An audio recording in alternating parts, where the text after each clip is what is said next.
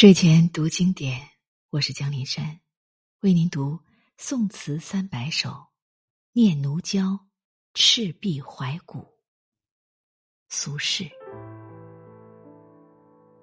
大江东去，浪淘尽，千古风流人物。故垒西边，人道是三国周郎赤壁。乱石穿空，惊涛拍岸，卷起千堆雪。江山如画，一时多少豪杰。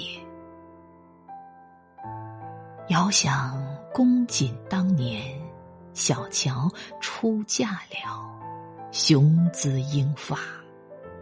羽扇纶巾，谈笑间，樯橹灰飞烟灭。故国神游，多情应笑我早生华发。人生如梦，一尊还酹江月。词的大意是：浩瀚的长江，日夜向东奔流。对比追思昔日的英雄，心潮如波浪汹涌。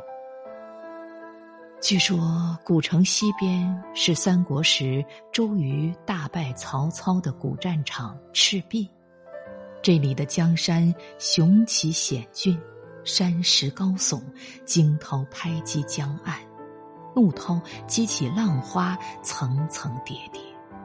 江山如画，引来了当年多少江南的豪杰，在此演出了一场场威武雄壮的历史剧。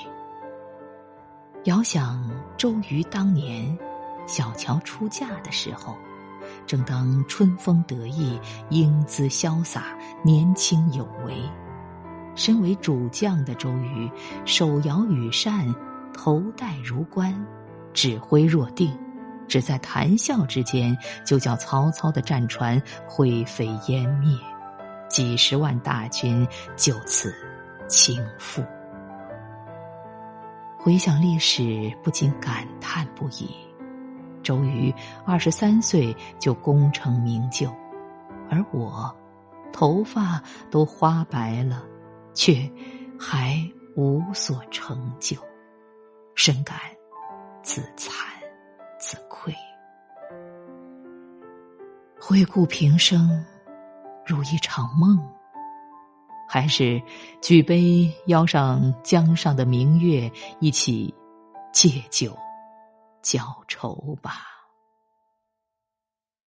睡前读经典，伴我们安然入眠。晚安。